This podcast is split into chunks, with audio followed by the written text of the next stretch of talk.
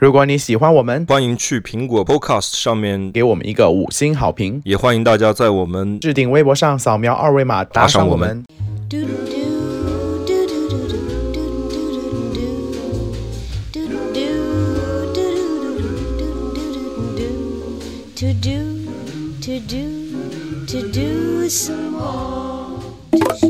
对，我要嫁一个好男人。我初中的时候就已经这样写了，就是。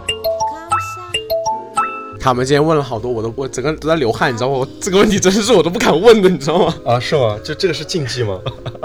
反正我就瞎问的。其实主要矛盾点呢，就是在于，嗯，我妈觉得高 free 对我并不好，然后高 free 觉得我妈对我更不好，基本上就是这个 这个观点。主要可能还是约的那些人，约的那些人可能技术不太好啊。Jamais trop vite, vous avez tout le temps. Hey. Hello，大家好，又来到我们啪啪三人行的欢乐时光了耶！大家好，我是陶乐斯卡门。好啦，那首先呢，还是要进入我们的老环节啦，那就是答谢大家宝贝的留言，隆重感谢一下，就是在我们微博扫码微信给我们打赏的这位粉丝，就是荔枝简之甚之，很感谢你给我们打赏了。然后好像我之前说的，我其实自己说真的有点不好意思向大家讨这个钱，但是迫于无奈，我们就走到了这一步。网站其实已经建好了，然后你们听到这一期。的时候，应该我们网站会正式上线。然后大家如果想听我们全部集数的节目的话，欢迎去我们网站，然后也欢迎保存我们的 RSS，然后在自己的播放器啊里面添加，想听什么都可以听得到的节目了。那再次谢谢你的打赏，我这边是感谢一位叫七星不靠的微博粉丝，耶，新朋友，他是今天通过北同听到我们节目，然后现在在 Podcast 上已经听到了二十二，然后也是有一个同样的问题，就是因为下架了一部分的内容，然后好多都听不到了，然后希望大家也是保存一下我们的网站了，然后在网站上能听到所有的内容。现在的平台呢，也都面临着这个审核的问题，对，然后希望各位粉丝呢可以 呃多多的帮我们宣传了，你们也知道我们下架的内。内容都是些可能是尺度的问题也好啊，各种各样的原因。对对对，但是个人认为都是你们想听的部分，所以大家可以多帮我们去分享分享了，可以让更多的朋友认识我们，大家可以一起交流，然后让。呃，更多的人能够分享各自的生活。是的，嗯，大家来我们网站就可以听到所有内容了。那好了，那话不多说，进入我们今天正式的主题啦。这一次呢，是我们算是特别计划，对，我们这次要做的一个非常特别的主题，就是我请到了我很好的朋友，一对同志夫妇来聊一下他们的婚姻。不一定专注在婚姻上吧？我觉得一段长久的关系，然后进入到这样一个阶段，还是有很多可以值得聊的点的。我是没，好像生活中没有这样的朋友，没有。结了婚的是没有结了婚的，对对对。我们先介绍一下这个嘉宾吧。好，今天欢迎的朋友呢，第一位就是我们大明星 Godfrey，大明星 Number Two 就是 Rick，请他们两个给我们大家的朋友 say 个 hi 吧。嗨，大家好，我是 Godfrey。嗨，大家好，我是 Rick。Godfrey 的声音立刻低了八度。他已经很努力了，感觉。我已经很努力的在压。我介绍一下，我跟 Godfrey 大学就认识了。你们俩是第一眼就姐妹相认吗？没有，我们其实，哎，Godfrey，你记不记得我们是怎么认识的？微博。对，我刚刚说我们两个是微博。哦，微博是网友来的，本来是网友，然后那就是通过微博已经就互相确认身份了。对，呃，还是说当时其实没有表明？那可是我微博大号很直。可是我看得出来了，你就已经已经很明显了，因为你 follow 了一些一些我们有的那些共同好友，所以就知道了。一些蛛丝马迹就发现了，已经。对，你是因为当时喜欢他吗？倒没有，follow 他的，倒没有，可能没有，没有，没有。就刚开始他一看我就应该觉得我是个姐妹。我没有，没有，我我看照片我没看出你是姐妹。那个什么陶乐斯，她的照片，她的跟本人是长得一模一样。她照片是那种胡子猛男，就是像那个成吉思汗的感觉。所以，所以，所以我真的没觉得他是零。陶乐斯本人也是猛男吗？陶乐斯本本人我没用过，我不知道是不是猛男啦。但是，但是他是那种外形就是成吉思汗，看起来起码是是。等一下，等一下，高夫人，高夫人，你现在是说真心话还是在做节目效果？我是说真心话，因为他有点胡子，然后他又喜欢稍稍有点有点大只那种感觉，然后他整个人就有点成吉思汗，就是草原上的感觉。那我还是想说明一下，可能我们熟知的成吉思汗的形象是从教科书上来的，但是呢。我们的陶乐斯呢是非常年轻、有活力，并且头上有着浓密的头发的成吉思汗的。妈，我想说，可能 Goffrey 第一眼不会喜欢我，可能 Rick 第一眼就喜欢我，毕竟他是一，我是零嘛。Rick 见过你吗？Rick 都见过啊，我们哦，都是朋友。你们都你们都见过。Rick，你喜欢陶乐斯这种类型吗？我喜欢啊，你说点实话，跟陶乐斯认识的时候，你们俩是在一起的状态是吗？对啊，但那时候结婚了吗？没有，那时候还没结婚没有，那时候没有结婚。我记得 Goffrey 我认识你的时候，你就差不多就要结婚了。我记得你就跟我说 no, 我们两个见了真人面。哎呀，不是见了真人面的时候，其实我也是他谈恋爱了，但是那时候年纪轻嘛，谈恋爱都觉得好像稀里糊涂的，就是感觉好像自己就要就以身相许，都觉得自己都要结婚。其实没有啦，我是二零一五年结的婚，跟陶乐斯是哦二零一三年年初的时候，呃，就是现实生活中见过面，但是我的结婚其实是二零一五年的时候才结婚的。我觉得 Rick Rick 的声音听起来好正经哦，呃 Rick 是很正经的人啦，是衣冠禽兽那种吗？没有了，他真的就是正经人，我是荒谬的那个啦，我是真的很荒谬啦。就在床上也很正经那种吗？在床上也会翻出书来找一些姿势的，边学边做的那种吗？我还说，我刚刚没有开始录制之前，我就卡门说，我说卡门你应该可以跟 Rick 聊得很来，因为 Rick 也本身也是个很正经的一个大道理王。对，是个大道呃理王。，Rick，我觉得有播音腔哎，我怎么一一听听完之后，我总觉得好像在听央视的什么播报。快播一段，说话 Q 一段，播一段，快点！International Channel three two one go。可能这个播音腔啊，跟我原来在上学的时候，在学校的广播站里播一些花边新闻、小道新闻，我觉得你肯定是有这个专业背景的。他有一点点啦，他有一点点啦。China Radio International 那种。我们这进入我们今天聊一下，对我想问一下，就是你们两个是怎么认识的啊？还记得吗？记得啦，记得啦，好不容易 Q 回主题了，好了，那其实我们两个第一次见呃遇到呢是在微博上，哦，你们也是在微博。因为我们有个共同的好友。呃，那天好死不死的我就在刷微博，然后突然发现高飞就在他最近加的那一两个好友列表最最最 top。那我就说，哎，这个小伙子长得还挺帅的啊，正好是长到我的菜上。那我试试跟他联系一下，然后我就给他发了个呃这个这个短信，然后他马上就回了。我当时我就想，嘿，得有戏。大致是这个样子。高飞是不是可骚了？我跟你说啊，他可能一开始我在想他是非常正经，好像穿了件衬衫吧，过来跟我 dating。哎呦，我都不行了，我真的是，他都记错了，他真的是记错了。No No，每一对情侣在在初初次相识都有两个版本。哦，不是 sweater，算错了，是 hoodie hoodie。对对对，他反正他一开始很正经的，知道吗？嗯，你们俩是当时都在已经在加拿大了是吗？对，哎呀，我来讲，我来讲，我就我觉得他真的哦记不清楚了。这个最初的时候是这样的，就是呃，我其实很早以前就认识了瑞克，就是我知道有这么一个人，然后我也知道他是怎么回事，然后我就看他的那个微博的照片，我觉得什么叫怎么回事？对啊，他跟谁谈过恋爱，他是干什么的，他现在在哪里？就你很早就关注到他了，是这个，意思吗然后我去？做了一些调查，就想把他搞到手，对，然后我那时候就 就开始关注了他，然后你是有手段的。然后就开始关注了他嘛，然后我就去呃就是运下了自己认识的朋友啊什么的，了解了一下他的背景，他是干什么的，现在在哪里呀，单身不单身啊，以前跟谁谈过恋爱啊什么的，我都了解了一个基本，了解了一个大清楚。然后我就托我的朋友，在一次聚会上的时候，就跟他打声招呼，去说一下，就是说，呃，啊我有一个朋友对你有意思，有没有兴趣想认识一下什么？结果我那个朋友他那天跟瑞克说了一声，但是瑞克好像那时候是刚刚他从上一段感情中走出来，嗯他不想再谈恋爱了。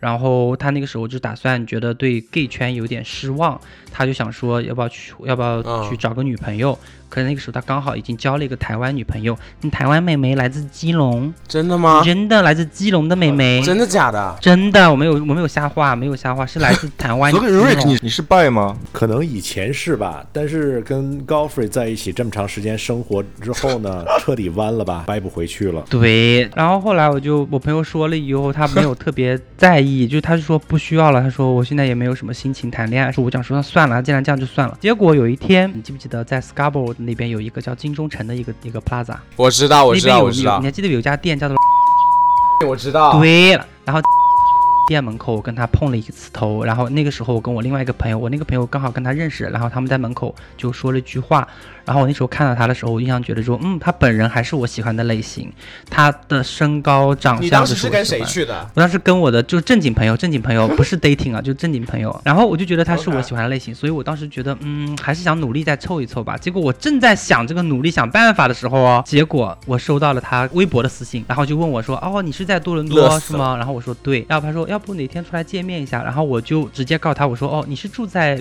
Mississauga，我住在 Vaughan，那么呃一东一西，我们找一个折中的地方吧。然后他就觉得啊，你知道我吗？我说我知道。然后就这样子，我们就你好吓人，你连他家住哪你都知道。我就知道他住哪个城市，他具体的地址我是不知道的。哎，不过我需要澄清一下啊，就是直到我刚才说的在微博上给他发那个私信呢之前，我都不记得其实我跟他见过面儿。哎，不对不对，澄清一下，就是其实之前我们见过，但是呢。我没有太深的印象了，我们是在 Scarborough 那个一个餐馆门口见的面。对，哦，哎，我那时候真的还染了一个金头发耶，他是在加拿大的华人主要的社交场合吗？也也不是，也不是，只是那家店，那家店怎么感觉绕不开这个？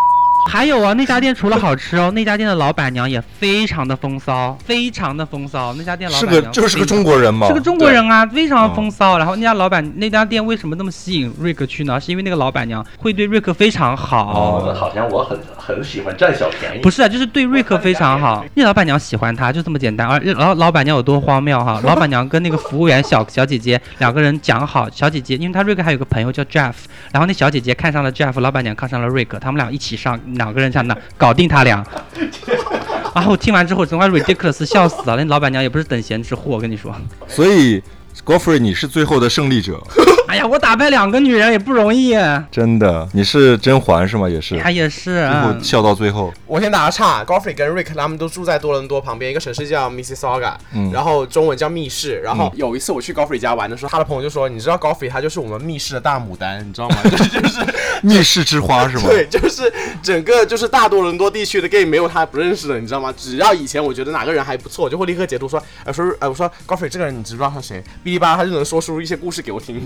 Godfrey 你是也是多伦多这个密室大数据库是吗？算是了，但现在已经就是有点 out outdated 了，就是现在好像新来的一些年轻人回归家庭了对，然后新来年轻人太多，我都不大认识了。哦你们俩算是一见钟情吗？当时我觉得是瑞克呢，我觉得也是，嗯，这个如果万一有一方不是，就很吃亏。当时为什么呢？因为我是一个非常注意细节的人，我就发现啊，吃完饭，Goffrey 把他的那边的桌子收拾得非常的干净，没有什么个勒里勒特的地方，然后甚至把那个餐巾呢都叠的是整整齐齐的放在桌子上。啊，，对，连隔壁桌都打扫好了。然后我就说，哇，你的 table manner 很不错呀。然后他就说，嗯，都是跟我妈学的。你们是不是去 Goffrey 以前打工那个餐厅吃饭？很烦，很烦，我好不容易想下 Q 意识一下，一边吃一边在收拾。最后吃完饭，整个餐厅都收拾好了。我家政做的非常好，我真的我家政这一点最后还打动了他，就是就是我还真的吗嗯，我家政非那你常好。到底是不是处女座？我不是处女座，我是天天平我天平。哦我们谈了，我们是二零一二年认识谈的了，谈了大约两年多，三年不到吧。谈了三年嗯，然后二零一五年的时候结的婚。你们有办婚礼吗？我不知道，其实。我们有办了一个非常小的婚礼，就是很小很小，因为我不是一个特别喜欢那个仪式感不是那么强的人，我不爱过节日，我也不爱过生日啊什么的，所以我们的婚礼很简单。结婚这件事儿的前提也是说双方其实已经出过柜了，是吗？就跟家人。其实我是没出柜的，其实我那个时候还没出柜，我那个时候就是就是嗯就是哦结婚了。你结婚的时候都没有出柜没有，没有没有，其实到现在为止，我父母亲都不知道我已经结婚了，他们就知道我跟瑞克在一起。妈不是知道了吗我吗？妈只知道我跟瑞克在谈恋爱，我妈不知道我们结婚。哦，对我妈不知道我们已经结婚。你为什么？会做这样一个选择呢？嗯，我觉得就正经来说，省学费。吧。就就哎，你说的很对，这是一点 省学费。我没明白你知道我。们学费多贵吗？没有啦，就是就是如果你结婚了就没办法，你结婚了就是本地学生，对哦结婚了就然后你可能学费立刻就便宜了三分之二。啊，不止三分之二哦，就是比三分之明白八还要再便宜，所以其实你是为了钱才跟 Rick 结婚的是吗？也没有啦，也没有啦。就跟喜宴里边的那个 那个油女油画家一，样，那我得要承认的一点，拿绿卡，然后跟我要承认的一点就是这一块也是有一定的考量在里面的啦。但是你说完全不考虑这个也是假话，嗯我是考虑在里面的，的确是比较现实的问题。对。然后还有另外一部分的原因是，嗯，我当年来加拿大留学的时候，其实最初的一个目的不是为了真正什么学知识啊、考学历啊、学习文化啊，都是狗屁。跟你说，根本没有这么想过，就是为了嫁，就是为了。嫁一个男人。就是我在我初中的时候，我在我初中的时候，老师叫我们写一个信，就说二十年后再开，就想做学校的那种，就是校庆的时候用。我在我初中的时候，我就写给自己的二十年后的信，打开一封信，真的 晕了。就是还好，那老师是直接就帮我们投到信箱里，不要看的，因为我上面就已经写了，就是我要干什么，我要干什么，二十年后干嘛。其中有一条，我要嫁一个好男人。对，我要嫁一个好男人。我初中的时候就已经这样写了，就是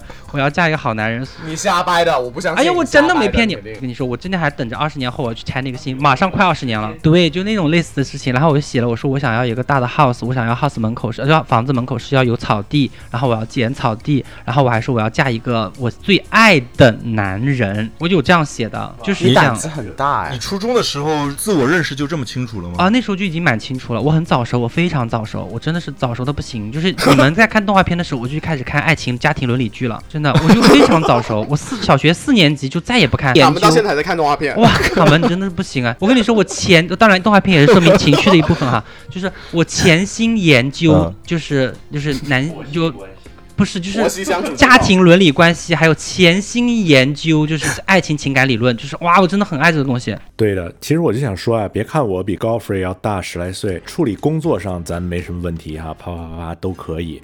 但是回归到家庭呀、婆媳关系呀这种感情上的这些纠纷啊、问题啊，哎，我觉得高 Free 处理的嗯非常的到位，他拎得非常清楚。对了对，谢谢国家的那高拍的那斐就是个人精，好不好？，对，倒也不至于吧高。斐就是个人精。谢谢谢谢，你有谢呼噜高谢。free，我觉得可能平时工作上啊，写个 email 啊，做个 proposal 啊，他可能不是太在行哈。哎，但是在处理感情问题上哈，哇，他真是行家。高 free 是是那种比较娇小的类型吗？他哇，我不是，我跟你说那个什么，你不是吗？你要单看他照片哈，只要我们家啊高 Free 不说话，他绝对是个猛一。对我是我我我个子不高，他的气质跟形象是不统一的，是吗？我的气质跟我的声音跟你现在感觉我是不统一的。不只是声音，你是在追求一个什么样的外在形象吗？你是想就是像陶乐斯一样，也想变成那种猛男类型？对，呀、我就是猛男啊！陶乐斯本身就是他成吉思汗骑马驾飞驰的呀。射箭，biang biang。我就这么跟你说吧，卡门，就是原来呢，我觉得他跟我都是走小可爱路线的，但是他一开始健身之后，哇塞，他那个衣服把那个背心都扯烂了，你知道照相，嗯嗯就整个就是金刚芭比，一天到晚的。是因为 Rick 提出了一些要求吗？没有，我自己想练的，因为前些年的时候不是就 gay 圈很流行小可爱路线吗，现在不行了，现在都流行流行肌肉男路线了，所以我想练一练嘛。你是紧跟时尚潮流。对，是紧跟时尚潮流了。如果下一下一季比较流行什么金发大波浪，你也会去追随吗？哎，他是密室大牡丹，我可能真的会去追随一下啦，就是听众朋友们，你们可能觉得我真的是个大母零，但是你们错了，错了，错了，我本人 man 到不行，跟你说，真的 man 到不行。我我我一米，我虽然个 man 主要表现在我很 man 的，跟你说，我就是真的是很 man，就是你知道。就处理家庭伦理上面就很 man，拎得清。拎得清，就我个子不高，我只有一米七五。我虽然只有一米七五，你不是 official 类的一米七八吗？就是穿上鞋子一米七八，但是我我体我体重挺重的，我有八十公斤，然后我我卧推能推两我能推两百磅，就是我力气很大，你体脂多少啊？我体脂还是很高啦。你是我们铁粉，你也知道，他们很喜欢体脂是十几的，好像我不知道是十，六，十六吗？他很喜欢体脂十六的。卡门刚刚好，我就是十六，刚刚好，刚刚好，真的假的？真的，十六是不是很瘦啊？十六已经很瘦很瘦十六算是瘦的啊，十六很瘦了，卡门我刚刚好你现在。这么瘦了啊？就哎，不要不要问，不要追问，不要追问那么多 细节了。是浓眉大眼，我是我真的就是。你不是马尼拉之花吗？对，为什么他们叫我马尼拉之花？就是因为我浓眉大眼，皮肤有一点点的黑，像菲律宾人。我还就喜欢东南亚风的。哦对对对对对，他们就放在心里面，就听在肚子里先。有机会私下里再我再探讨这个健身的问题。他们我就是大约可能十七十八这样子，就差一点点嘛，一点点也看不大出来了。好的，好的，对呀、我今天晚上有时间，咱们还有时间。对对，我刚刚好十六，刚刚好十六，身材不得了的好，那个腹肌搓衣板一样。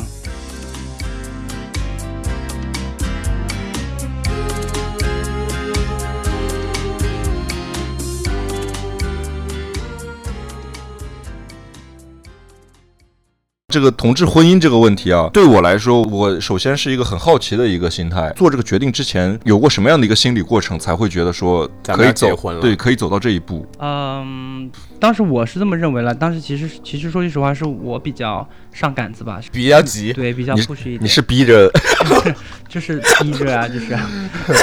其实我当时觉得，就是我当时也没有完全准备好到底要不要结婚，但我当时也我真的是，我觉得结婚其实是需要一个，需需要一点点冲动的，冲动而，且需要不是一点点，是要很冲动。如果你太过于理性，嗯然后随着年龄增长的话，就是自己顾虑的东西越多，其实越难结婚。我那时候年龄比较小，我就二十五岁，嗯，一股脑就往前冲了，就是这样子。你问我具体什么样的原因或干嘛，我真的想不出来。但我就觉得瑞克是一个非常呃值得呃信任和依靠的一个人。托付终身，对他倒是就是有了，但是嗯啊，他是一个非常有责任感的人，而且他在他跟我的感情中，我觉得最厉害、最最让我觉得就是我们能够走下去一个重要的原因，就是他是一个非常能够做沟通的一个人，无论任何事情他都不会说不讲话，他是会把这个他自己的一些顾虑什么嗯会抛出来跟我做沟通的，所以我就觉得，嗯，跟他嗯交往，我觉得是很轻松一件事情。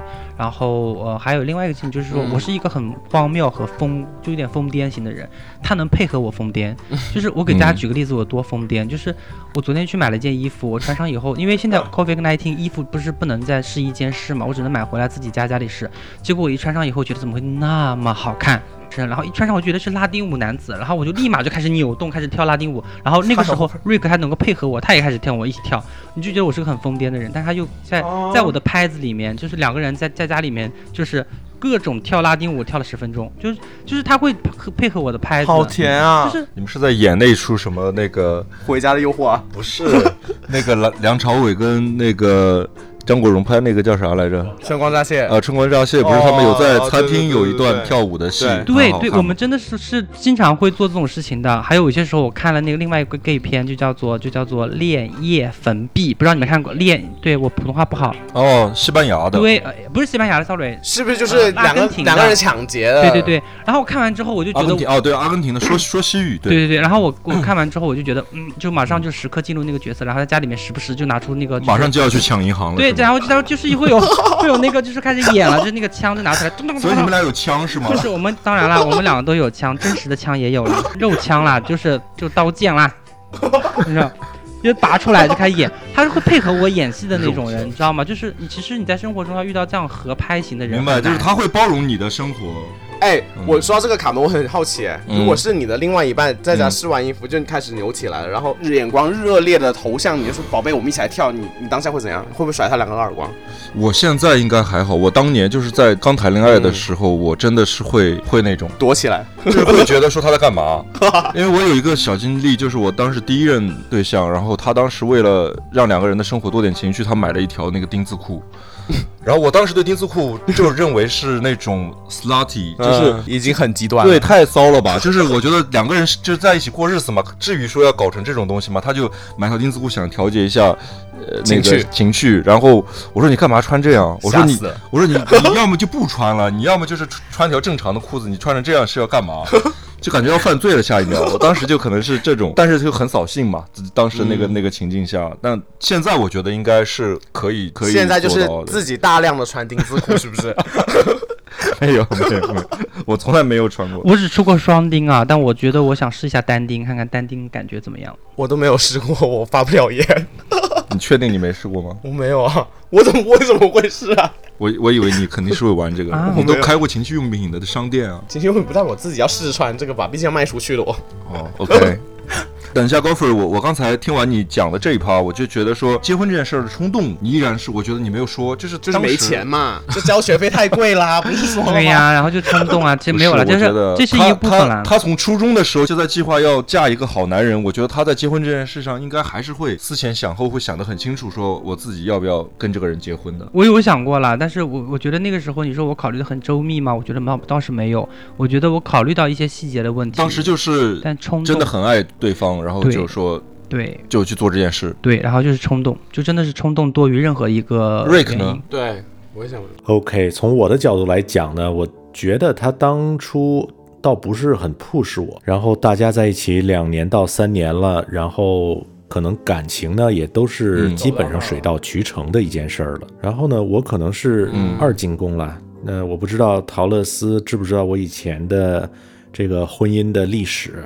你是有过一段婚姻吗？对我之前是有过一段婚姻的，对，就是第一段婚姻结束的不是那么愉快嘛，然后就是我就觉得，其实这婚姻真的就是指枷锁一样，有他没他无所谓。我当时决定的是，我下一个我我如果要能够 settle down 下来哈，跟一个人，不管是跟男人还是跟嗯女人，那其实结不结婚倒也无所谓。嗯其实后来一开始跟高嗯哼瑞相处的时候，我还是秉持这种态度。后来实在是因为高瑞提过，然后呢，我也觉得我们两个感情到那儿了，所以说我觉得，呃，我比较看好这段感情，所以我也想用婚姻的方式给它再固定下来。所以说我又二进宫了。但是那个感第一段感情结束的时候，确实是觉得对对婚姻嘛还是蛮失望的，就是觉得有他没他，嗯对于 gay 来讲的话，其实无所谓。的。这个我觉得不，你第，嗯。我觉得他第一段感情应该不是婚姻的问题，我觉得更多的是你跟他前任之间，你们俩关系关系的问问题。性格上的问题，性格三观不合啦。性格三观不，合，嗯。而且我觉得我我跟瑞克这么多年下来，我我也能看到他是他的性格这么多年是有发生变化的。就我们最初的几年是比较比较吵架比较多，很多时候真的是瑞克是个非常刚硬的人，过不下去了。对，非常难过，因为他性格，这我可以想象他第一段感情的时候是多少艰难，因为他性格太刚硬了，就是毫无任何说说余地和沟通余地的，非常刚硬，然后慢慢磨合，嗯磨合，磨合，怎么这么像卡门啊？非常刚硬，就是很倔的真的非常倔脾气我觉得还是年岁的问题吧，就是可能是我功夫太好了，二三，我我我觉得啊，就是二三十 岁的时候，应该是，应我该是。觉得二三十岁的时候吧，确实是就是觉得世界就是我的，对吧？对世界就在我的脚下。但是上了岁数，你也知道阳气不足了之后呢，就觉得自己要泄泄火，就是说，看呃对待很多事情哈，其实也也很折中了。其实年岁上来了，确实是，对就是很多事情都比较 compromising 一些 easy 对了一点，，get easy 了。嗯哼，对。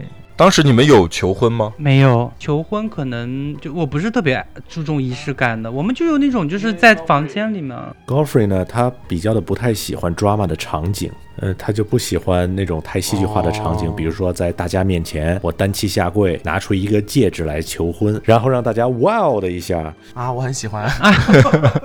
呃，她不是吧，他不是那种女孩儿，他应该是骨子里还是个直男。对我不是，我不是，我不需要 明白 drama，我也不需要花呀，什么我都不需要，我就是要现金。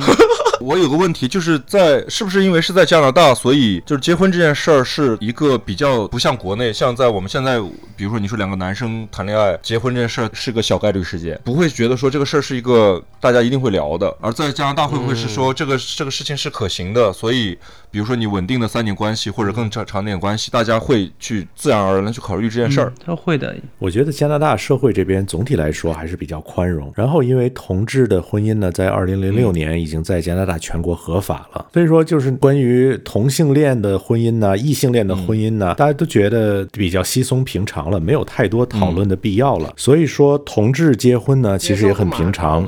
嗯，对，接受度非常高。所以说，我们当初结婚的时候呢，也没有考虑特别多，比如说社会上会怎么看我们，朋友会怎么看我们。其实我还有一个点，我想说，除了这一点之外，其实，在那边就是你谈恋爱很容易就过得像结婚，因为你们两个就会同居了，然后你们就是忙生活，你就上班下班，然后买菜，然后你周末出去遛个弯，去钓个鱼。在加拿大生活比较工作跟生活分得蛮开的嘛，就不会像国内一样，像卡门一样大加班什么之类的。当你真正的去进入那个婚姻关系，我觉得这就是以以会经历生活的延续，对跟之前的生活的差别就不太大。呃，还有一点我想说的是啊，就是同志的婚姻跟异性恋婚姻有一个不同的地方，就在于，呃，直人夫妻呢，他们婚后之后其实是要养育孩子的，大多数的家庭啊，我是说他们要养育孩子，所以说就会很辛苦很累。那这一点呢，在绝大多数的同志婚姻里的呢是不会出现的。嗯嗯，但是我想问，就是比如说，那、结婚之后有了那一张证书，有了那张纸之后，你们俩的心理状态有变化吗？就是不像以前一样，以前可能会觉得说谈恋爱嘛，那谈不拢大不了就分了。那结婚了之后，会不会觉得说更两个人的关系相处方式会改变一些？会有改变。我觉得最大的一个改变就更有责是任感嗯，互相包容度会提高。为什么叫包容度提高呢？因为我们也结婚之后有有发生过很多次吵架啊，一些一就一些事情，或者是我觉得我们俩好像三观不合啊，一些事情吵得非常厉害，但最后一步步都都走过来。我觉得 Rick 肯定是吵不过，你。没有，他吵得过我的，吵得过来但是因为他是属于那种会抓理抓性住，他的痛点，猛击的那种的。对，而且他抓记逻逻辑漏洞，我就觉得哦好烦恼。你知道我们吵起架来的话，像我们这种骚灵 啊，不是骚灵，就像我们这种就是比较柔弱的一方，就像我们比较柔弱的一方吵架，不要跟我讲大道理。就柔弱的地方就是就是就是就是吵架的时候，他就会开始就是有点不走逻辑了，但他会把我带到逻辑圈里面去，然后我就可以重新跟他在逻辑搏斗，但是我逻辑又不好嘛，所以说我很多时候吵不过他。但是很多时候嗯的确是婚姻这张纸让我确实是嗯、在濒临婚姻的边界那个临界点的时候，帮我拉回来一部分了，因为这边离婚复太复杂了，哦太复杂，而且。你结婚之后，结婚要要花很多钱了，然后还有就是这个其实是应该异性恋的婚姻也是一样的，当他们异性恋的婚姻可能还会有孩子在这个里面，所以就更加复杂。其实因为你结婚之后，两个人的嗯生活是捆绑在一起的，然后就像是一段乱麻一样，绑在一起。你要再从这个乱麻之中把它抽出来分开，很难的，只能一刀切，你就全切的稀拉把，就全部都切烂了，就 involve 的东西太多了。所以说你要离婚的话，嗯其实是一个非常复杂的一个过程。有些时候我会觉得，嗯，就是吵架吵到一定境界，想说要不我们分开试试的时候，我第一反应不是说我分开之后我就觉得我自己很开心啊，什么倒没有，我第一反应都是觉得就是说，嗯，钱没了，不是啊，我讲正经的，我是在走心，我是上大上上价值的。然后哦就是在讨论的时候，讨论的时候就会想到第一件事情就是说，嗯，如果我没有瑞克的话，那我现在就要住哪里去？如果没有瑞克的话，我电视机应该往哪里搬？如果没有瑞克的话，那我这个网网的这个线什么靠的我弄不来，该怎么弄？所以我突然意识到，其实我的生活中好像已经有点离不开他了，因为我离开他之后，我所有东西考虑都是，如果我没有瑞克怎么样？我如果，所以我的第一第一个选项就是如果没有他怎么办？如果，所以我就觉得，嗯，其实我在生活中已经完全都离不离不开他，所以也就也就是因为这样，所以我就觉得，嗯，没有必要离婚，而且不是什么原则上的问题，价值上的怎么样？嗯，明白。我想说，就是 Rick 在我不是，就是我跟 Rick 的交流也没有很多，但是就是心目中就是一个非常温文儒雅的一个人，就是很很那不是你的菜吗？对啊，Rick 是我的菜。对对对对，这我也知道。真的吗？好吧，你把不是卡门，你真把我这话逼成这样子，我说不是 Rick 不是我菜也不行，我说这个也不好，你真的很不是，是不是菜不代表说对方好不好吗？哦，这 那这个是你的菜就是你的菜喽，反正就是亚当要听听一下。真 的很贱，我每集就给陶乐斯要挖几个坑。每一集都是。你们家当家还是你当家吗？Godfrey 对不对也？没有吧，我觉得很多都是是我们共同的决策，就是嗯，所有的决定我们都会讨论，都是都是讨论的，我们这都是要讨论的。呃，基本上呀，要花五十刀、一百刀以上的决定，都是要大家讨论的。都是要开一个家庭会议来决定，对是吧都要决策。今天吃是吃是吃那个什么肉饼老啊？妈肉，老妈肉饼、还是吃老爹什么？老爹肉肠，还有很好的一点就是，我们就我们很我们很会做交流，我们非常会做交流。他有些时候就是有一些不高兴的时候，他就会觉得就是不想讲话或干嘛的，但是我不允许他不讲话，因为我觉得我一定要带动这个氛围，一定要让他把嘴巴张开。我觉得你跟我蛮像的就是他那个。嘴巴封了那么死，我跟你说，我拿刀都把它撬开，一定要一定要开口说话。呃，就是有的时候吧，你说，就是不管是一也好啊，零也好啊，你要是心情不好的时候，比较 down 的时候呢，你都想一个人安静一下，对吧？想独处一下，然后他就非要把我从那个 man cave 里的 man 拽出来，然后呢就会跟我说：“你跟我说，你到底是因为什么才不高兴？”哎，你不要这样子，我不是这样子的，这样让别人听众别人觉得我好像很厉害。没有，我都是这样，我都是这样很很，对我就说怎么怎么了？你怎么不开心啊？有什么事情吗？就是是这样子的。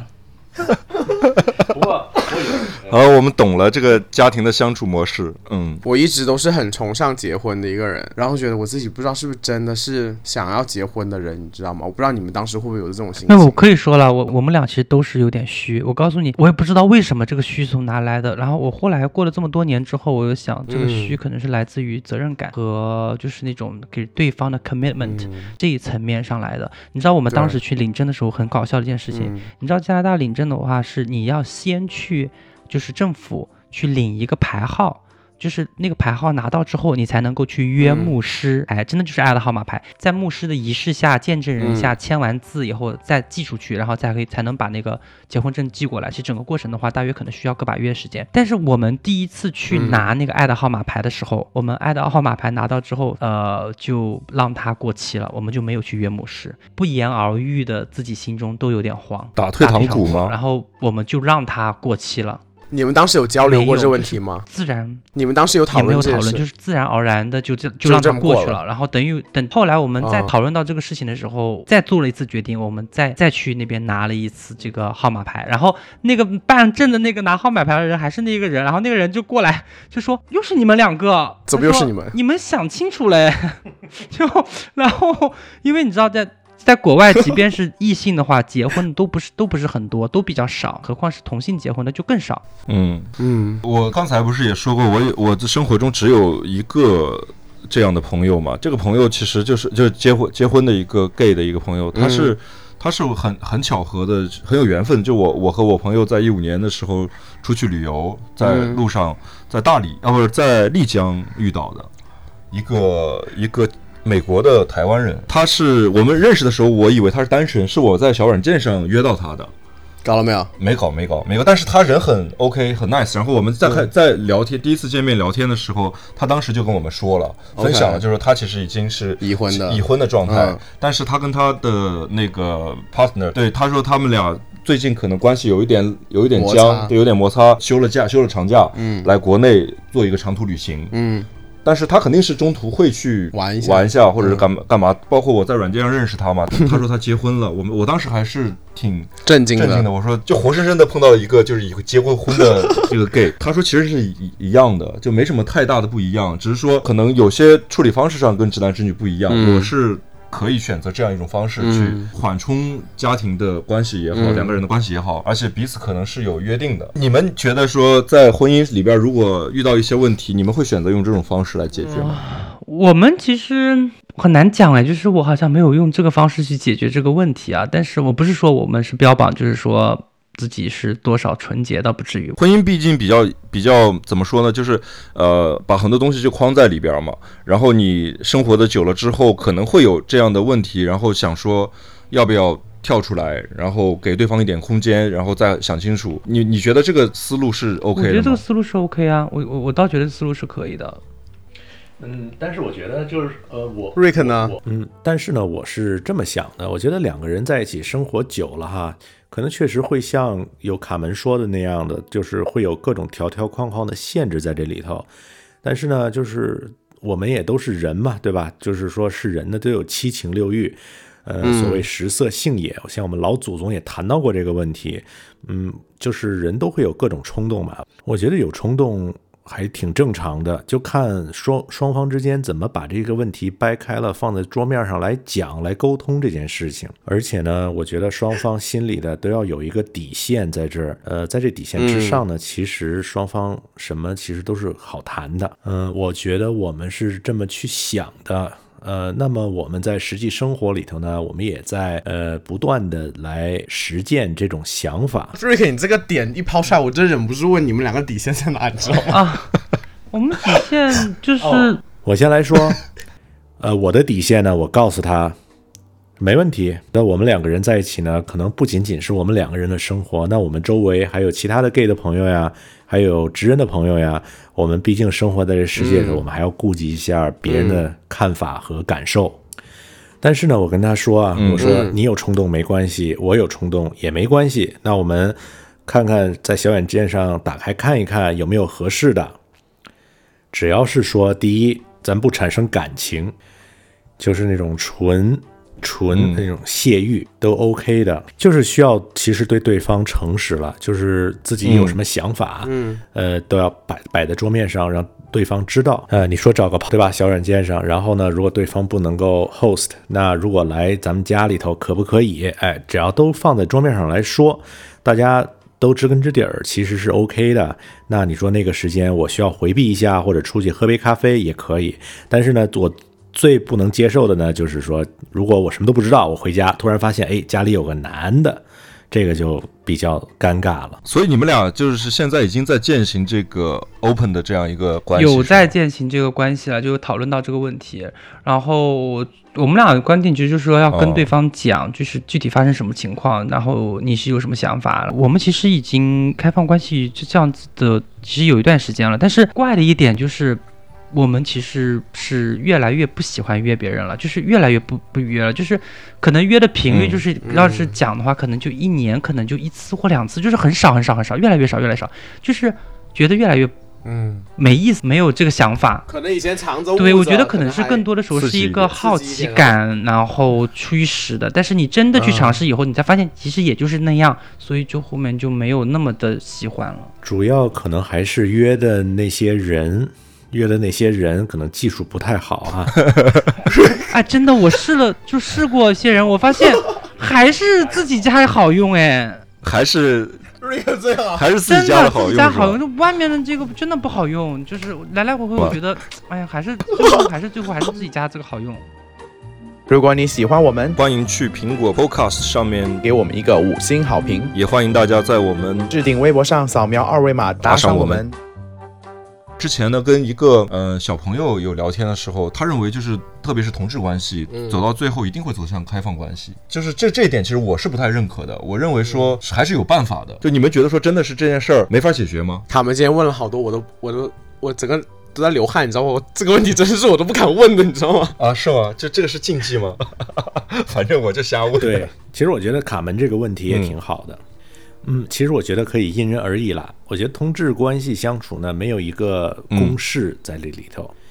其实如果两个人都商量好了，呃，就是你说不管是 open 也好，半 open 也好，或者是不 open 也好，其实都没关系的，没有一个嗯固定之规。我觉得同志关系啊，嗯，并不是说同志婚姻将来嗯一定会怎么样，一定会 open 也好，一定会不 open 也好。因为我倒觉得我周围有一些朋友呀，还有就是同事呀，嗯包括本地人呀，还有中国人的同事啊，他们其实也都会有这种半开放或者是半暧昧的这种关系在里。跟同志其实没有关系。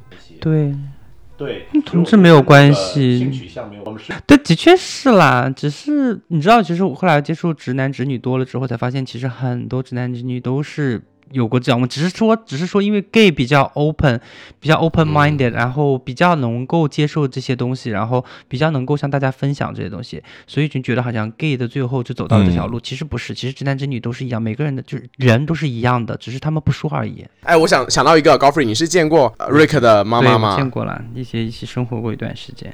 怎么样？我很想，我很想听你跟婆婆相处的时候。为什么反应这么大？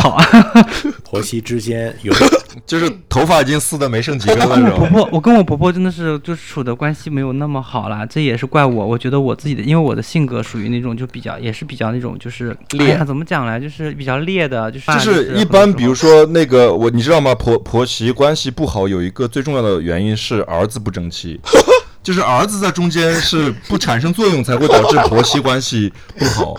如果这个儿子他是做 做做对事情的话，婆媳关系一般情况下都是 OK 的，你知道吧？有这个问题吗，Ricky？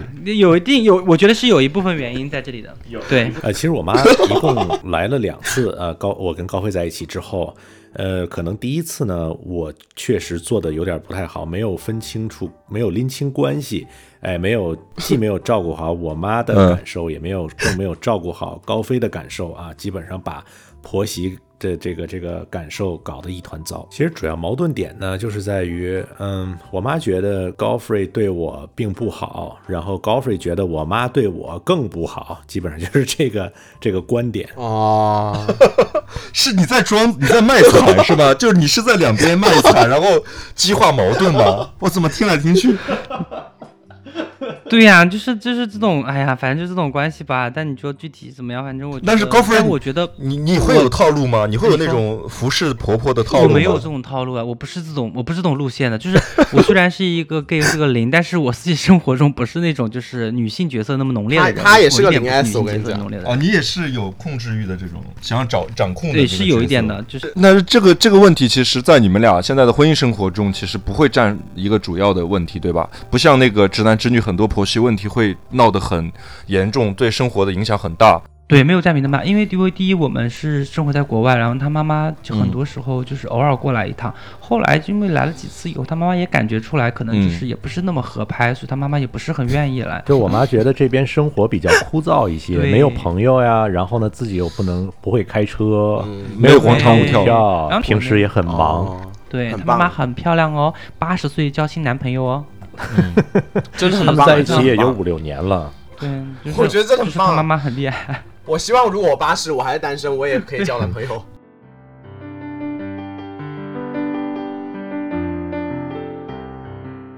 不过我妈倒是还蛮开放的，她就其实就是一开始很早很早之前了，在我认识高飞之前，她来过加拿大两，她第二次来坐下来就劈头盖脸问说你是不是搞同性恋？那我当时三道黑线就留下来了。然后呢，我说是的，然后我妈就后来就说了一句话，就说那如果你要搞同性恋，That's fine，那我希望你第一不要骗别人，第二不要被别人骗就好了。然后我就如释重负，哦我觉我觉得我妈她还是蛮开放的的一个人他妈很开放了。好羡慕这种命好的。对，我刚刚还想问你那个出柜的经验呢，谁让你嗯出，柜这么但但是高飞这边出柜可能就比较曲折一些。但是我觉得曲折一点，但是总体来说还是比较好的啦。就是我觉得出柜这一次是真的让我体会到，就是什么叫做伟大的母爱父爱。就以前老写作文说伟大伟大，我也不知道伟大是什么，但是经过出柜之后，我觉得让我对我爸妈有一个重新的就全新的认识，真的是一个全新的认识。你当初是为什么想着出柜呢？是因为你跟 Ricky 没有哎，我当时是是被逼的，就是其实是我在我是呃结了结了婚之后，然后我是二零一五年的一月结的婚，然后我二零一五年的大约可能夏天的时候嗯。回了一趟国，因为就回去看一下我爸妈。后来回去的时候呢，然后我爸妈偷偷给我安排了相亲，帮我骗去的，然后就是对方吃了饭，结果好死不死，对方这个女生就是觉得我很不错，就是喜欢我，我我就是哎呀没办法嘛，然后后来我爸嗯。妈就有一天晚上就是嗯都十二点了，我从外面玩回来，然后经过我爸妈的房间，我爸妈就把门一开，就说你进来一下，然后就在房间里开始质问我了。你怎么会这样嗯，这个女的这么好，怎么怎么怎么怎么怎么？我就在那里就有点不知所措。我妈突然来了一句，我妈就说了一句说你是不是同性恋？突然间有一种如释重负的感觉。这个秘密隐藏了那么久，对，隐藏了二十多年，我觉得我突然间好像有点不需要隐藏它了，眼泪水掉下来了。然后我爸妈就是就开始就是就是嗯抱头，就是就是也是开始哭嘛，我就我就我就哭哭得很厉害啊，嗯然后。因为就顺便插一个别的故事，就是我听说，因为我有朋友说他出柜的时候，因为他是一个性格很犟的人，他爸爸在跟他出柜的时候，他出他出柜的时候，他爸爸就就是跟他发生口角，然后他爸就打他，后来打到他爸就是用那个电话线勒他脖子，嗯。就觉得我不能这样，我一定要服软，然后我就立马跪下来，抱自己的大腿开始哭，就觉得然后就就说自己多么不容易啊，什么什么，就是演也有一点点演啦，但是更多是一点真情实感啦，就开始走这种路线。那我爸妈就觉得好像就说这是个病，他们最初认为就是一个病。后来我跟我爸妈解释完之后，我爸妈就觉得可能不需要看医生吧，但是。我妈妈那时候就跟我讲了一件很重要的事情，就是她说她不懂什么是同性恋，她也不懂是怎么回事，但是她觉得就是说她很担心，担心我以后会、呃孤老终身，没有人照顾我，一个人，我以后该怎么生活？除了这一点以外，她还有一点就是她没有责怪我，她觉得就自她自自责很多，她觉得我从小到大都是一个比较闷闷不乐的小孩。然后不像别的孩子一样那么开朗，每天都是眉头紧皱那种。他经常会说说我的孩子为什么老是这么不开心呢？嗯二十多年之后，我才意识到，原来我的孩子不开心不是因为什么，而是因为藏着一个秘密，背了二十多年。他说他自己作为一个母亲，他觉得很自责，觉得自己不是一个称职的母亲，自己的孩子以为很了解，确实确实是一点都不了解。他主要是这方面，他觉得特别自你妈妈好棒啊！他没有说什么嗯无论怎样我爱你，他没有，他就说无论怎样的话，妈妈都要跟你跟你一起，直到我老，我都要照顾你一生。这我妈当时说的原话，然后我就觉得很感动，然后我觉得嗯。这就可能就是所谓的伟大的母爱，可能就在这里吧，就是她能够不接受任何她根本不理解的东西，但她就接受她儿子选择的所有的决定。嗯。对这一点上，我也觉得是他那个，因为我他呃他的妈妈也来这儿两次，其实我跟他妈妈处的非常好，我我也觉得他妈确实是很伟大的母爱，那种是丈母娘都是爱女婿的，丈母娘看女婿越看越爱。OK，但是 但是他妈妈确实是有那种很质朴的、非常本质的那种爱，知道吧？就是我爸刚开始都不是很能接受，但我妈后来参加了国内的那个 LGBTQ 的那个 community 的活动，她她因为她不了解，她就偷偷去参加了这个活动，然后偷偷去的，偷偷去了以后，那一次是她真正释怀的一次，是她去看到了很多家长在那边，然后其中有一个有一个女生，一个拉拉带着他爸爸参加这个，他很希望。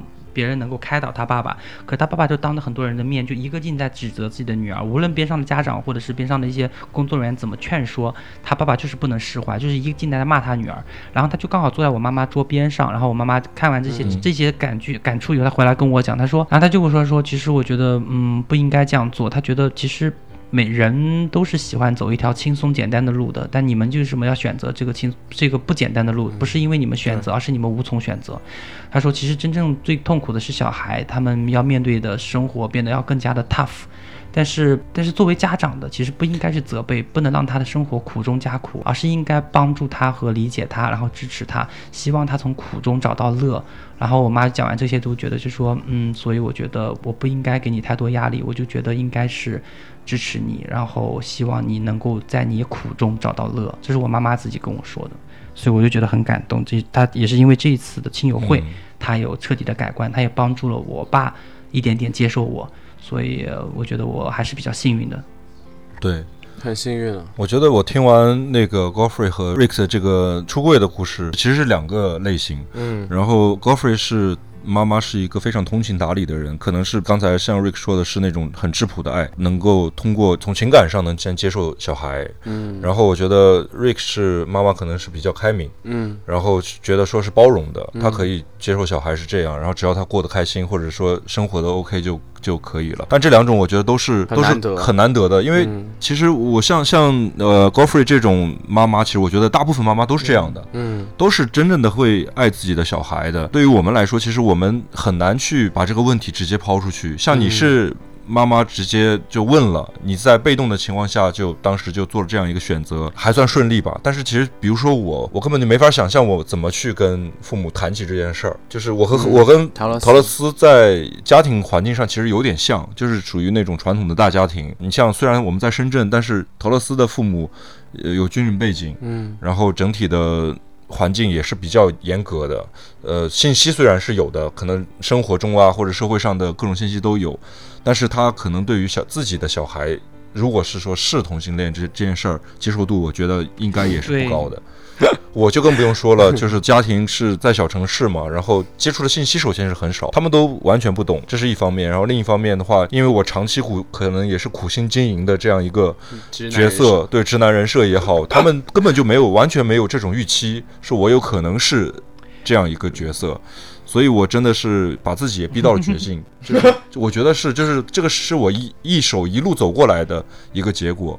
我父母从来没有想过说我我我有可能是，即便到现在没有我结婚，不不是说你把你把你自己逼上来，但是我觉得出柜不出柜，就是取决于每个人的家庭结构的问题啊，就不不是说真的真的不是每一个没有什么一定要的一。定要的，因为有些家庭真的不适对的合出柜，对这就不要出轨，真的是因为你会会造成了非常多的麻烦，是的，对，所以真的要按家庭而走。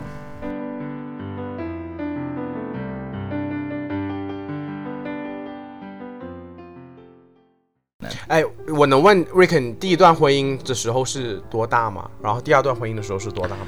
第一段婚姻是二十七岁到三十岁。哇，好哎年轻、，啊不对不，对不对不对不对，是你到底结了几次婚？？Sorry Sorry Sorry，我讲的是起感情来，。娘老娘结了六次，Sorry Sorry，我把我把 结了终于在节目高上飞 高飞终于收不住高飞我把了，你问出对问题来了的，对，不好意思，我我是把那个 呃结婚和感情放在一起了。就是我是三十岁到加拿大的，我是三我是三十岁结婚，三十二岁离婚，但是第一段感情呢，其实是从二十七岁到三十二岁。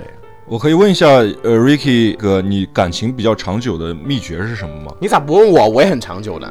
对啊，我我们可能差不多吧。我觉得就是包容了，就是我我觉得，哎呀，说说出来就是比较俗气，就是他到现在为止哈，他都是我的菜，就是我的，我觉得我看到他，我在生理上是有非常强烈的反应的，所以说到现在为止还是这样。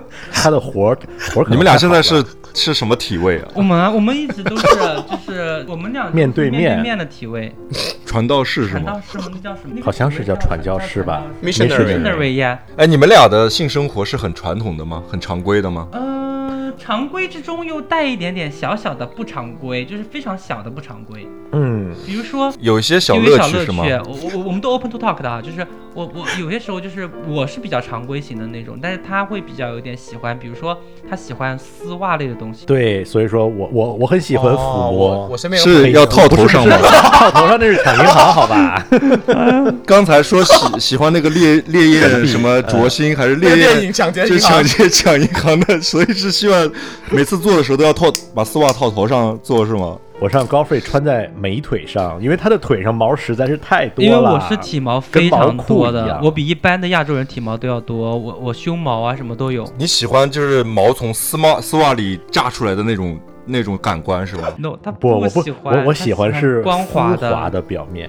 所以他就有些时候会要求。我你说的丝袜是女士丝袜？你知道有男士丝袜也有的，男女都有的呀。你知道那种男士男士的丝袜，他在那个就是在那个就是正装的丝袜那种东西吗我？是有穿到腰的，穿到大腿，你你就把至理解成少穿到大哦腿。女性高跟鞋丝袜。这也不算过分嘛，就是你喜欢的一个一个路对呀对，对呀，只是说就就是情所以趣嘛说就只有一点点嘛。没有其他更过分的吗？然后有的时候我们也会买一些情趣用品啊，比如说那个小玩具什么的。高弗林口味这么我口味？很轻的，我在我真的很轻很轻。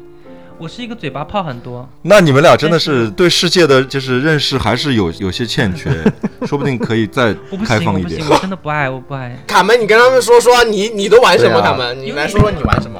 有哪些？不好意思，刚才麦掉了，不掉了。好意思，太激动，太激动，真是麦吓到不想听。吓到人家麦都掉了。终于终于聊到这个午夜话题了、啊，就是夫妇二人都感兴趣的话题了。角色扮演这个是一定要的吧？我们不太扮什么角色啊什么出轨的老婆啊，然后暴打 郑猪龙，进猪笼了是不是？捆绑吗？你是说 BDSM 吗？你是玩捆绑的，还是玩训狗的，还是玩那个那个农牛的？我我没有在玩了，我只是会会为了节目会普学习一些知识。哎呀，我不了解了解的。其实我对这方面都有了解，但只是我真的不爱，我真我就是不是那么爱了。但是要看对方，如果对方需要的话，我也可以配合。长期关系的问题嘛，我说如果是说关系长久之后，如果说两个人对于身体的这种有这种审美的疲劳之后，是不是想可以通过这种方式来增加一些情趣，让让这个两个人的关系更好一些？可以啊，我觉得这当然是一个点，这就为什么我跟你说偶尔在家里面会发疯啊，会跳什么拉丁舞啊什么，这都是就就是环节了。但是我们两个人在性爱上真的，因为就没有那么多喜欢探索那么多，是因为我自己本身是一个性欲其实不是那么旺盛的人，我是一个非常喜欢暧昧啊或者这种关系的，就是这种。但是真正在谈到性爱上，我真的没有那么爱，我是情感诉求更多，我喜欢暧昧啊那种感觉，但是我不是那么爱情感的诉求更多。对聊骚我更爱。那 Ricky 呢？我其实还是挺喜欢那个什么，就是挺喜欢这这个这个 sex 的，因为高飞这块儿呢，他可能身体状况的原因吧，他的那个就是 libido 不是很高，就性欲不是很性欲不是很多，有没有考虑过是自己的原因啊？我觉得可能也是，就是活路也不太好啊。你有没有做好这个前戏啊，哎或者是说说到一些前戏工作，让对方觉得说前戏，我其实以前是一个非常活活路非常好的人，但是呢，我们家高飞他不喜欢前戏，嗯他喜欢就是上来就刚。刚完了就直接来算，就是就这样啊，天哪三十分钟结束。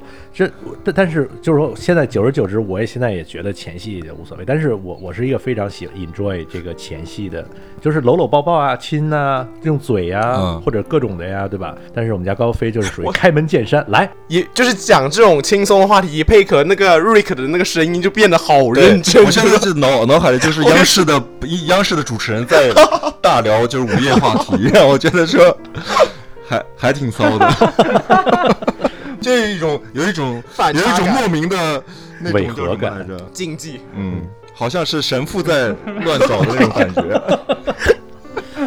好吧？呃，我我想问一下，你们就是呃，在进入婚姻之后，你们觉得说同志的婚姻跟直人的婚姻婚姻有没有什么不同？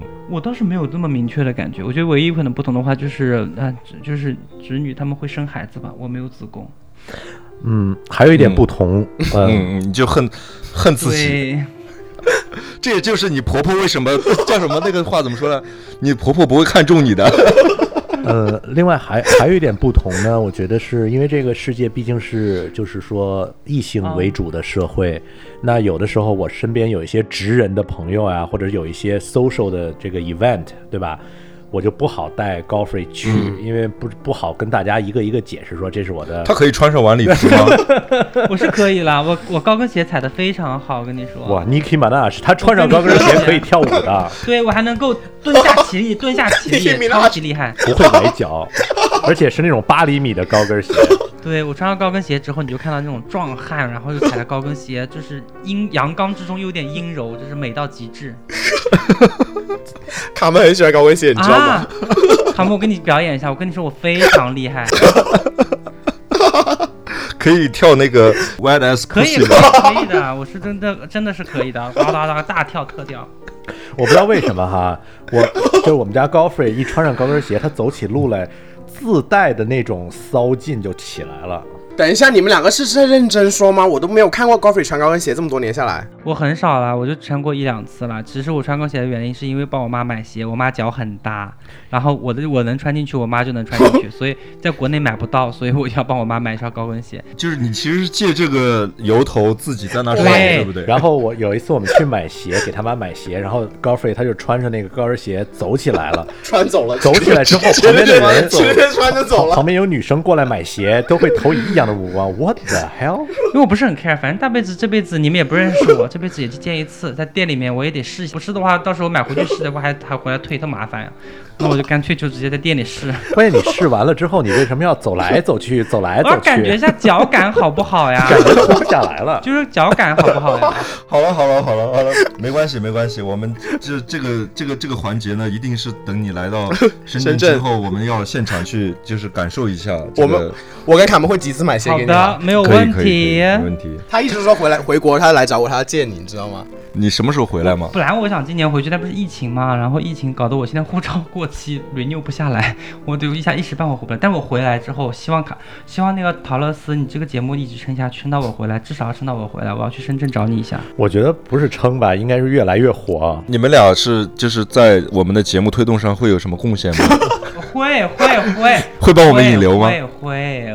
反正高 free 逢人基本上就是可以介绍的地方都会都会推啦推一把。嗯真的，我这个真的很相信 Goffrey，、真的，你知道，你哎，你还记不记得我们有一期录那个天菜那一集？我不是说抖音上面有个人是我跟伪娘的菜吗？嗯，然后那个人也在 Club 哦，Hiroki 吗？对 Hiroki，然后有一次呢，我去 Goffrey 的房间看到那个 Hiroki 也在房间，然后 Goffrey 一见到我，立刻拉我上去，然后立刻就说、嗯他陶老师是我朋友，陶老师真人很帅的，哔哩吧啦哔哩吧啦一直在说，你知不知道？就是把你要卖出去的意思吗？你们真的是好姐妹。其实我觉得，我我我觉得最适合高高 free 的工作就是这个 这个拉皮牵线对对，拉皮条，对。没有，我是很努力，因为我我猜他肯定是你的型啊，我就努力给你拉他呀，他就把你介绍给他，他是哎你们俩是可以一起讨论别的男人的吗？可以的呀，对啊，对啊，可以啊，这有什么难的呀？可以啊了，，对对对，忘了这忘了这茬了。你你你卡门你可以吗？我在关系中的时候好像都没有这么轻松过，很多时候好像是在这方面是会稍微有点介意的。你介意嗯，双方都会，？OK，双方都会，就是好像在一起的时候。就除非就是非常开玩笑的那种、嗯那种，就是啊走过来一个长得很帅的，然后会开玩笑说你看这个比你帅之类的，但不会说真的说，哎，今天见到一个好帅的帅哥怎么怎么样，就是好像就会吃醋。大家也不会这么认真的说，好不好？而且你刚刚那句话说，迎面走来一个人，你说比你帅，这个正常人都生气好吗？你有没有 EQ 啊？你这个人，反正就是，呃，还是我我因为我的每一段关系没有特别长嘛，所以可能确实没有进入到那个比较特别放松的两个人特别放松的阶段。我我我是还挺想说。啊、两个人的关系能处到比较放松的阶段。慢慢来，别着急。最后一个问题，我想问的、嗯就是，其实现在国内呢，其实对于 LGBTQ 的这个群体的包容度，其实也是呃在逐渐的在变好嘛。然后可能有一些朋友也是在考虑说会不会去结婚这件事儿。嗯你们作为一个过来人，对于这件事儿上面，你们会有什么样的建议吗？其实我觉得主要取决于，就是说未来两个人想在哪边生活，因为因为其实结婚呢，在加拿大这边呢，除了是生活上的一个法律上的保证之外，其实它还有很多其他方面，认证比如说像我们公司的给家属的这些福利。福利方面，对他都会能享受得到，但是呢，就是我不知道，如果是想在国内长期生活呢，这种因为毕竟国内还没有就是立法通过嘛，对吧？所以说很多的这些结了婚之后的嗯。一些法律上的关系比较难以认证，所以我觉得如果取决于在哪里了，如果在国内的话，其实我觉得结不结婚好像问题没什么，主要你知道婚姻是人为产物，哎，它是对，它的婚姻的成成立不是因为爱情而成立婚姻的呗，婚姻的成立是因为嗯财产而社会和财产而成立的。那像中国它本身就不认可这个婚姻的话，那你你要的婚姻其实得不到任何保障，因为你只是婚姻只是保障你们俩双方的权益，是法律上的一个东西了。但如果在国内的话，其实得不到权益的。你们只是为了嗯证明自己爱情的话，其实证明你的爱情根本不需要婚姻了。嗯，对吧？但如果你是生活在国外，需要一些社会上的一些法律上的保证啊什么的，那可能需要婚姻了，就是就是这样，我是这么认为啊。如果你喜欢我们，欢迎去苹果 Podcast 上面，给我们一个五星好评，也欢迎大家在我们置顶微博上扫描二维码打赏我们。我刚才听完 Goffrey 和 Ricky 的这个描述，我感觉婚姻就是一个很现实的东西，它是一个很非常现实的一个 一个，就是一纸证书也好，是各种权利或的保障也好。人家也很甜蜜，这话说的我对我我听完之后我是这样的一个感受，但是但是他们也前面也提到了，就是在感情上面会觉得说更有更有安全感。其实我安全感我我我对特别赞同卡门刚才说的，怎么过好日子呀？其实结婚的目的还是要大家过好日子，但是呢，过好日子的基础是第一要有一定的经济基础，除了感情基础之外，哈，经济基础一定要搞上去，否则的话，这日子是对再好的感情也经不住开水和白面包的折磨。婚姻其实是一个爱情基础之上的买和卖了，就是说。我觉得很多人他向往那些 就是什么圣托里尼的婚姻啊什么，其实是他是一个注重仪式感的，而不是注重爱情的人的。就是这两种概念，真的是两种概念，两种方式。但是不是说仪式感不好，只要你自己开心，那怎么样都是可以的。好啊，今天也非常感谢 Goffrey 和 Rick 在这边分享了他们的生活的婚姻的点点滴滴啊对婚姻的生活、出柜的故事，然后我们也衷心的祝福他们俩就是感情甜甜甜甜蜜蜜，然后希望加拿大对于对于离婚的这个立法 不要简化，然后让他们的婚姻可以更长久的走下去。祝你们越来越有钱，越来越难离婚，好的，谢谢。谢谢，最后都是真财产。也希望你的节目越做越好啦。对的，待我期待我来深圳以后的高跟鞋表演。应该会给你留一个大的一个呃广告位，然后让你就好好的展示一下。不如我们见面会就推 Goffrey 出去走高跟鞋可以在呀，幕我是后 OK 的。可以作说，为一个环节焦点。我告诉，下次你们买的时候记得要买点防水台的那种。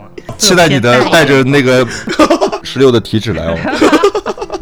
我跟你说，我一定的，一定带着实力的体质。好嘞，再次谢谢 Rick 还有 Goffrey 今天的分享，然后超级开心，然后祝大家晚安喽，谢谢卡门。好，大家晚安。晚安。晚安。拜拜，拜拜。